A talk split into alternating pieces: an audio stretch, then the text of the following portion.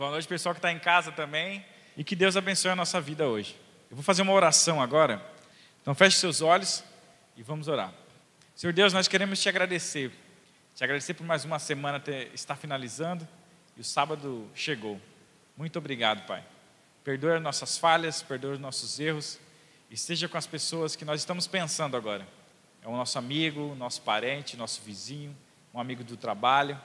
Possa, que o Espírito Santo possa incomodá-lo agora e que em breve a gente possa estar junto nas mansões celestiais também. Em nome de Jesus, amém. Bom, eu estive pensando, hoje a gente vai começar, o culto é especial hoje, que é da ASA. Amanhã também ele continua e domingo também continua. E, então eu quero convidar você a estar conosco durante todos esses dias. E você deve ter alguma experiência da ASA, ou se não tem, é bom você conhecer e é bom você ajudar também. A ASA tem mudado a vida de muitas pessoas. Não sei se mudou a sua também, a minha mudou também, ela esteve parte na minha vida.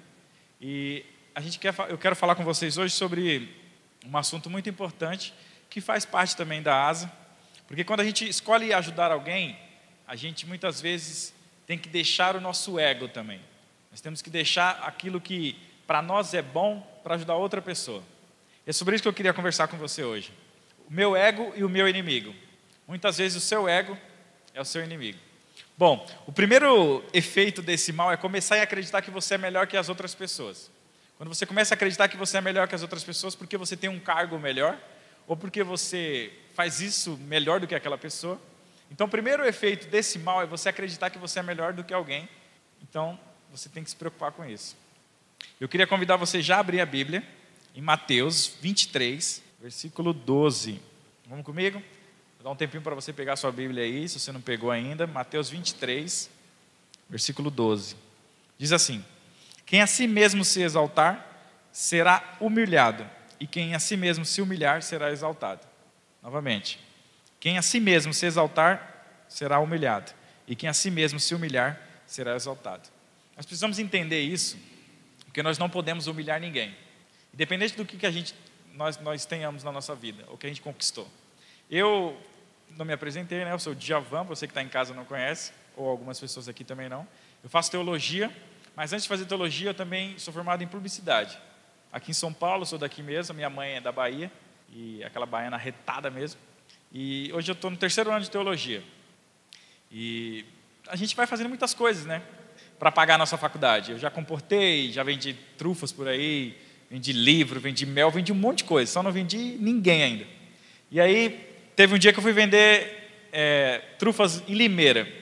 Eu lembro até hoje, estava eu, algumas amigas minhas, uns amigos meus. A gente foi vender trufa lá em Limeira. E a gente chegou numa, numa, num lugar que era muito chique.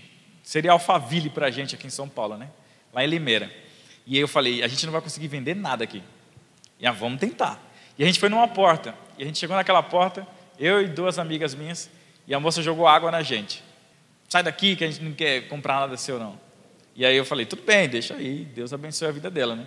E aí eu peguei o carro e a gente começou a andar pela, por Limeira, e eu vi uma quebrada, uma quebrada, e eu sou de quebrada, eu sou de Itaquera, né? E eu falei assim: a gente vai conseguir vender todas as nossas trufas ali. Porque muitas vezes as pessoas que têm menos, elas que doam mais. E a gente encostou o carro ali. E eu até liguei para minha mãe nesse dia, que foi muito emocionante aquele dia. Quando eu encostei o carro, eu parei numa casa e eu vendi 10 trufas na primeira casa. E eu vendi 100 trufas naquele dia, só naquele bairro. E muitas vezes as pessoas humilham a gente. E muitas vezes as pessoas que têm menos é que ajudam mais.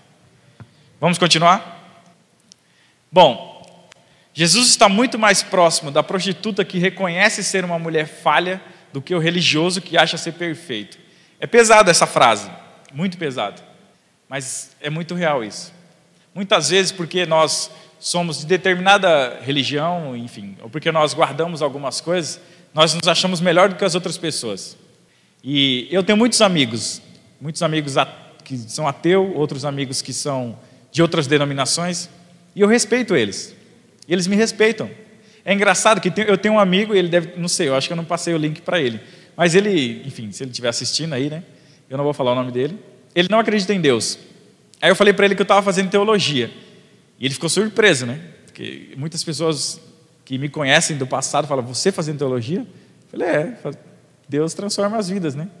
E aí ele falou assim, ele não acredita em Deus, ele falou assim, mas eu vou ajudar na sua faculdade. Todo mês ele manda um dinheiro para ajudar na minha faculdade. E ele não acredita em Deus. Então, sabe, muitas vezes a gente começa a é, medir as pessoas com as nossas réguas.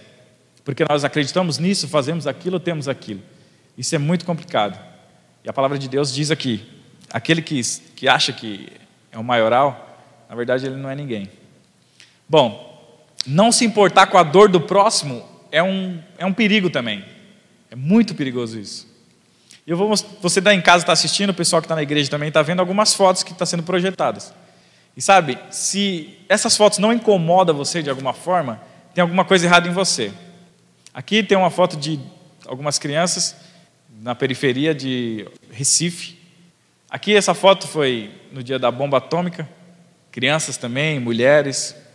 E aqui tem essa foto desse rapaz que pulou no dia 11 de setembro, lá nos Estados Unidos.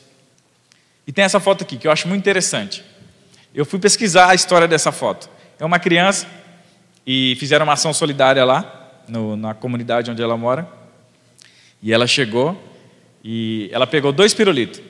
E todo mundo tinha pego o seu e as crianças foram correr. E esse, essa criança pegou um pirulito, abriu o pirulito e deu para o rapaz que estava entregando os pirulitos. E para o rapaz, ele contando na história, ele falou que foi algo muito fantástico. Porque ele podia ter ido embora, levado os dois pirulitos. Mas ele quis dividir com aquele rapaz. Nós precisamos aprender a dividir com as pessoas. Bom, vamos para a parábola. Eu quero convidar você a abrir a palavra de Deus em Lucas 18, 9 a 14. A gente vai estudar sobre essa parábola hoje. Você deve conhecer, e eu vou ler pausadamente, a gente vai trocando uma ideia, vai pensando em outras coisas também, porque é muito interessante quando a gente lê a Bíblia, muitas vezes você já leu essa, pará essa parábola muitas vezes, mas todas as vezes que você lê a Bíblia, você tem que orar a Deus e esquecer que você leu a primeira vez e ler tudo de novo, como se tivesse sido a primeira vez, para você ter novas ideias, para você pegar outras coisas que você não tinha pego na primeira vez que você leu. Essa é a ideia de ler a Bíblia, ler as parábolas de Jesus. Eu quero convidar você a ir lá Lucas 18, 9 a 14. Vamos lá? Lucas 18, 9 a 14. Vou esperar você aí que não pegou a sua Bíblia ainda. Pode usar teu smartphone também, seu iPhone, não sei. Pega aí, abre a sua Bíblia. Lucas 18, 9 a 14. Todo mundo achou? Vamos lá? O pessoal aqui na igreja está animado. Diz assim: Propôs também esta parábola a alguns que confiavam em si mesmos, por se consideravam justos e desprezavam os outros. Dá uma pausa. Jesus aqui vai e está contando várias parábolas. Se você ler o versículo anterior, está em uma parábola também, a parábola do juiz inúquio. Se você for olhando, vai ter outra parábola na frente também. Jesus abençoa as crianças. Jesus para para contar essa parábola. E é muito interessante. Vamos ler agora no 10. Versículo 10: Dois homens subiram ao templo com o propósito de orar, um fariseu e outro publicano. Versículo 11: O fariseu, posto em pé, orava de si para si mesmo, desta forma: Ó Deus, graças te dou, porque não sou como os demais homens, roubadores, injustos e adúlteros, nem ainda como este publicano. Jejum duas vezes por semana e dou o dízimo de tudo quanto ganho. Dá uma pausa. Então aqui o fariseu vem e faz uma oração. De si para si, para ele, dentro dele mesmo. Somente o ego dele, só alimentando o ego dele. Ele falou assim: Deus, obrigado porque eu não sou parecido com essas pessoas. Sabe, eu dou o dízimo, eu venho para a igreja, eu faço um monte de coisa certa. Muito obrigado porque eu não sou parecido com esses, essas pessoas adúlteras, prostitutas, é, homossexuais. Ele começa a falar um monte de coisa. Ainda bem que eu não sou parecido com essas pessoas. Aí agora no versículo 13, tem o publicano. Estando em pé, longe, não ousava nem ainda levantar os olhos ao céu, mas batia no peito, dizendo: Ó oh Deus, se propício a mim, pecador. Versículo 14: Digo-vos que este desceu justificado para sua casa, e não aquele, porque todo aquele que se exaltar será humilhado, mas o que se humilha será exaltado. Jesus contou essa parábola. A gente vai estudar um pouquinho essa parábola, mas antes eu quero que você preste bem atenção. São dois homens que foram ao templo, foram à igreja. E um orou e de si para si, só dentro dele mesmo. Obrigado porque eu não sou parecido com essas pessoas. E o outro nem ousou olhar, levantar a cabeça. Ele falou assim: Deus, se você tiver um tempo aí, Deus, se você olhar para mim, já vai estar tá bom. E ele foi embora. Aí Jesus fala o seguinte: esse homem, a oração desse homem foi justificada. E aí eu quero estudar a parábola com você. Vamos descobrir quem eram os dois.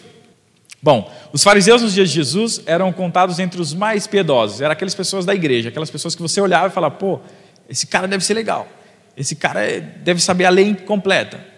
Já o publicano eram marcados como os infiéis, os injustos, aqueles que tinham abandonado a fé, porque eles tinham seguido outras ideias, enfim.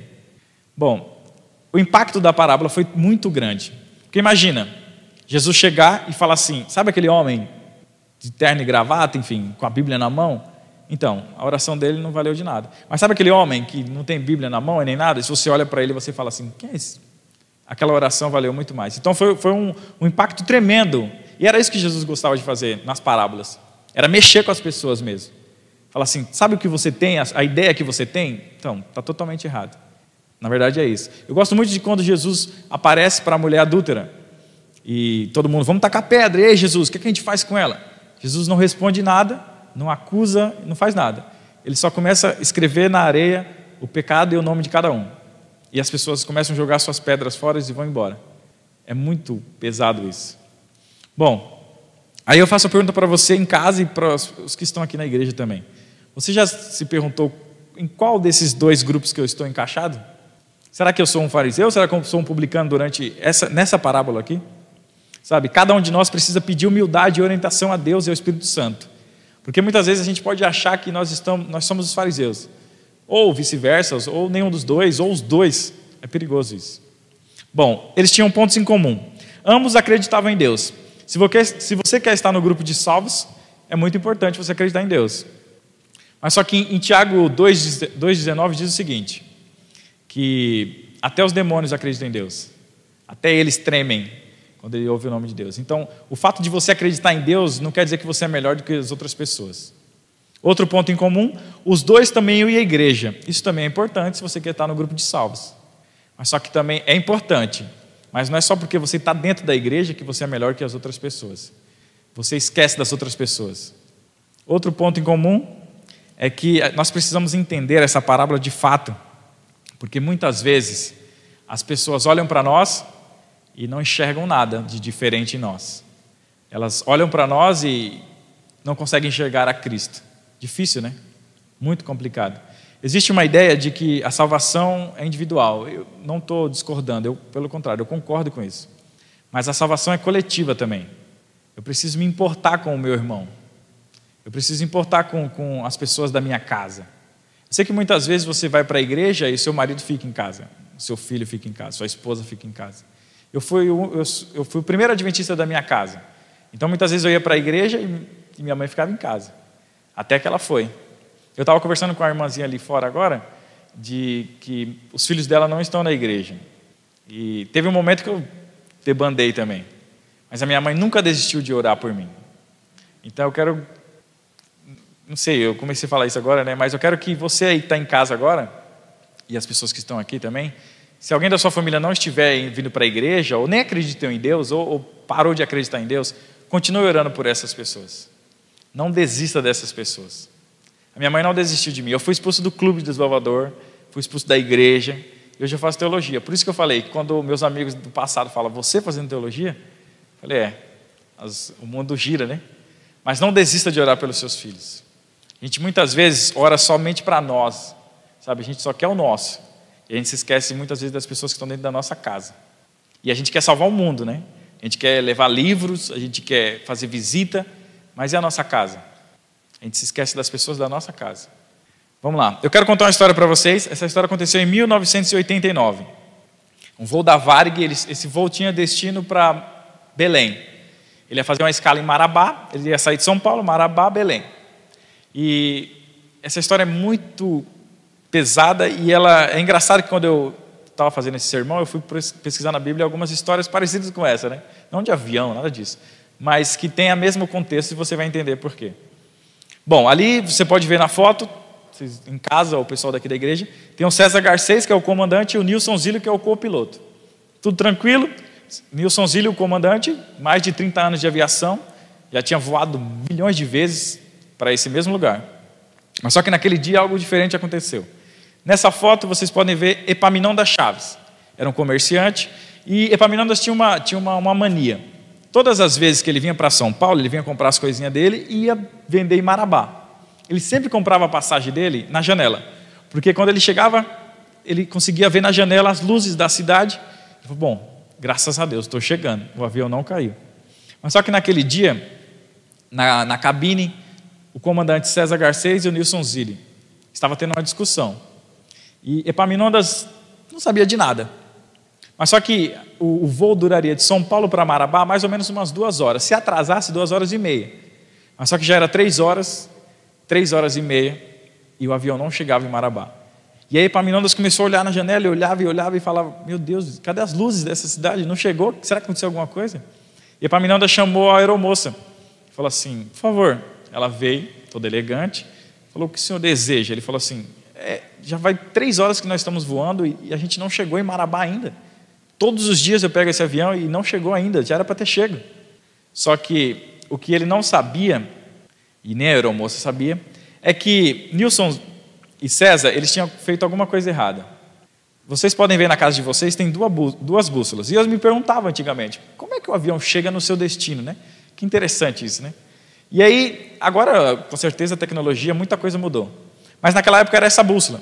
Então o comandante pegava da cabine de comando um código, uma numeração. E ele colocava nessa bússola. E aí essa bússola já meio que já levava o avião lá e dava tudo certo. E vocês podem ver que tem duas bússolas. A primeira está escrito é, 270, acho, 027, e a outra 0270. O zero veio na frente de uma e o zero foi para o último na outra. Se vocês não conseguirem ver aí em casa, depois vocês podem pesquisar essa história também. O comandante, o César Garcês, pegou o, a numeração, tudo tranquilo, e colocou, mas só que ele colocou errado. Ao invés dele colocar o zero na frente, ele colocou o zero atrás. E o avião que tinha destino a Marabá, na verdade, ele já estava na Mata Atlântica, já estava na Amazonas.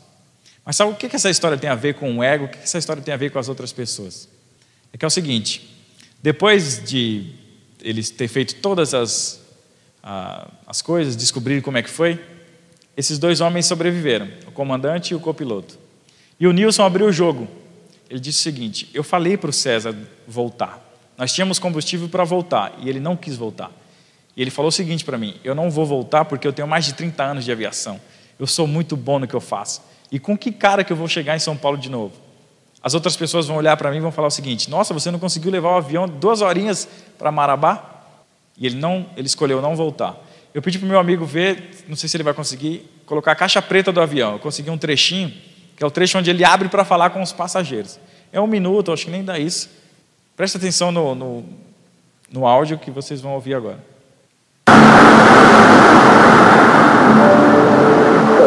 passageiros do comandante Tivemos uma pane de desorientação do nosso sistema de bússola. Ele fala que teve uma pane de desorientação e agora o avião só tem 15 minutos de combustível. Estamos com combustível. Pedimos a todos que mantenham a calma porque uma situação como essa é realmente muito difícil de acontecer. As palavras do comandante. Deixamos todos com a esperança de que não passe de apenas um susto, né? Para todos nós, enfim. Obrigado pela atenção.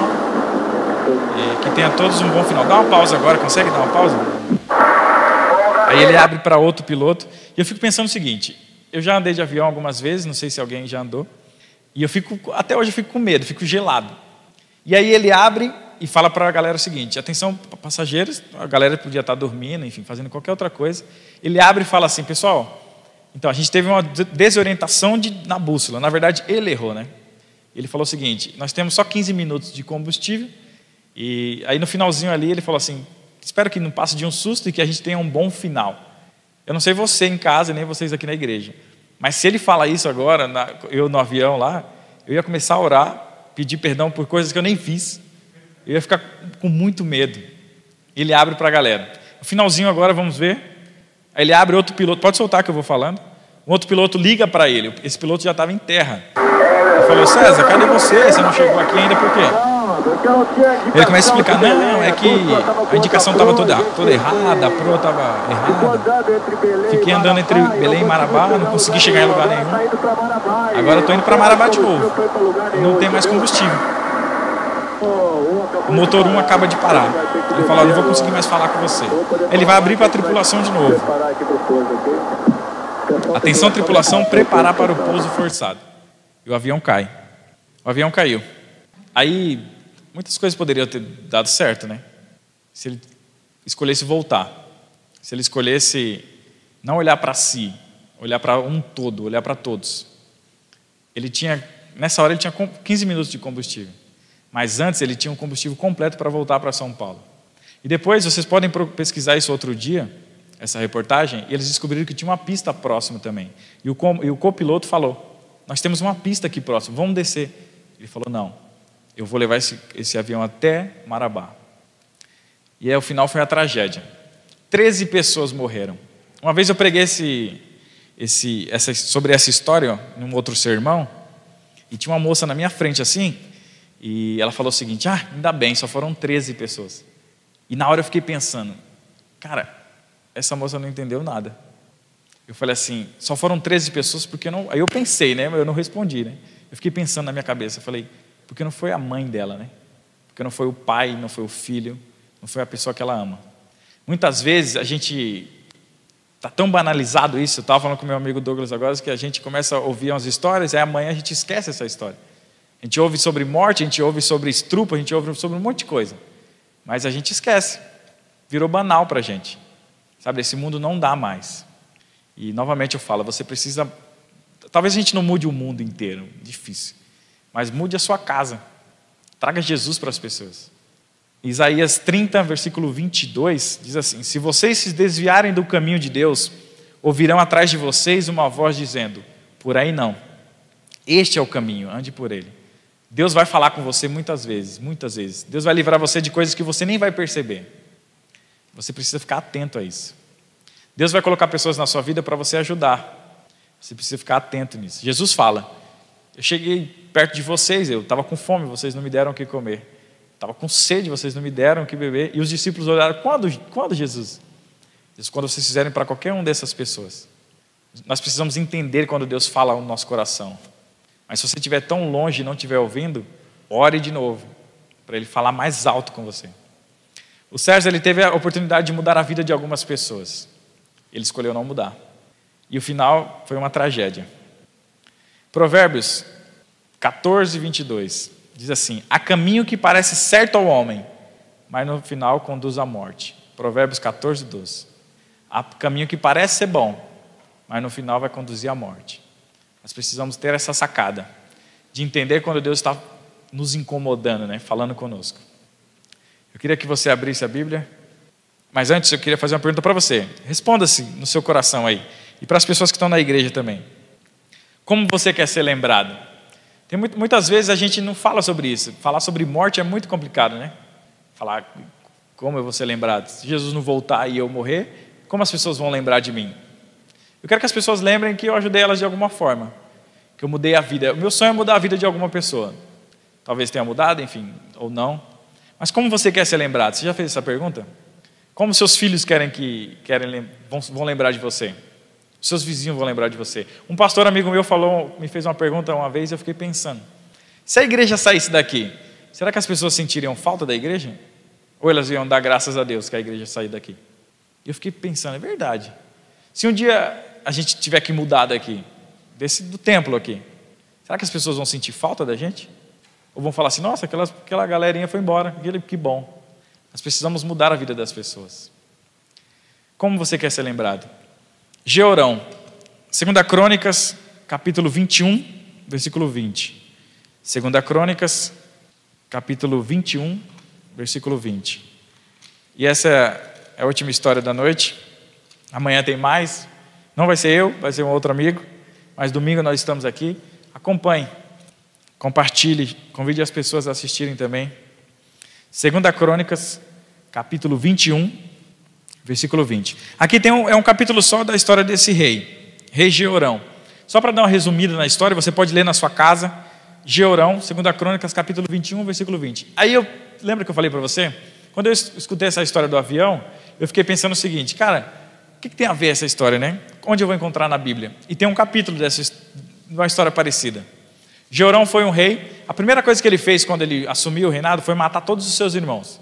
Porque na mente dele é o seguinte: não, ninguém vai ser mais rei depois. Vai ser a minha geração. Então ele matou todos os irmãos dele. E aí no capítulo, no versículo 20, 2 Crônicas 21, versículo 20, diz assim: Vamos no 18. Vamos no 18. Jorão fez tudo, tudo ao contrário. Tudo que Deus pediu para ele fazer, ele fez tudo ao contrário. Jorão seguiu a ideia de Acabe, da família de Acabe. Tanto é que ele casou com uma das filhas dele. Você pode ler nesse capítulo, você vai entender. Versículo 18 diz assim: Depois de tudo isto, o Senhor feriu nas suas entranhas com enfermidades incuráveis, e aumentando esta dia após dia, ao cabo de dois anos, saíram-lhes as entranhas por causa das enfermidades e morreu com terrível agonia. O seu povo não queimou aromas, como se fez seus, com seus pais. Era, versículo 20, era ele da idade de 32 anos quando começou a reinar, e reinou oito anos em Jerusalém. E se foi, sem deixar de si saudades. Sepultaram na, casa, na cidade de Davi, porém não nos sepulcros do rei. Para você entender é o seguinte: todos os reis de Israel, quando morriam, eles queimavam incenso, faziam uma festa, era a tradição deles. Era, era a cultura deles. O rei era um rei, ele era muito querido. Quando o rei morria, eles faziam festas para agradecer tudo que o rei tinha feito. Mas com Georão foi diferente. Ele morreu, não queimaram incenso, e ele foi sepultado na cidade de Davi, no mesmo cemitério, mas fora do sepulcro dos reis. Estavam todos os reis, seu pai, todos os outros os reis, Davi, um monte de gente, mas só que ele tava, foi jogado em qualquer lugar, qualquer vala. Eu fiz uma pergunta para você. Como você quer ser lembrado? Georão e o César Garcês. O que tem a ver essa história? Os dois tiveram a oportunidade de mudar a vida de muita gente. César dos, das 13 pessoas que morreram e as outras pessoas que a sequela deve ter ficado até hoje.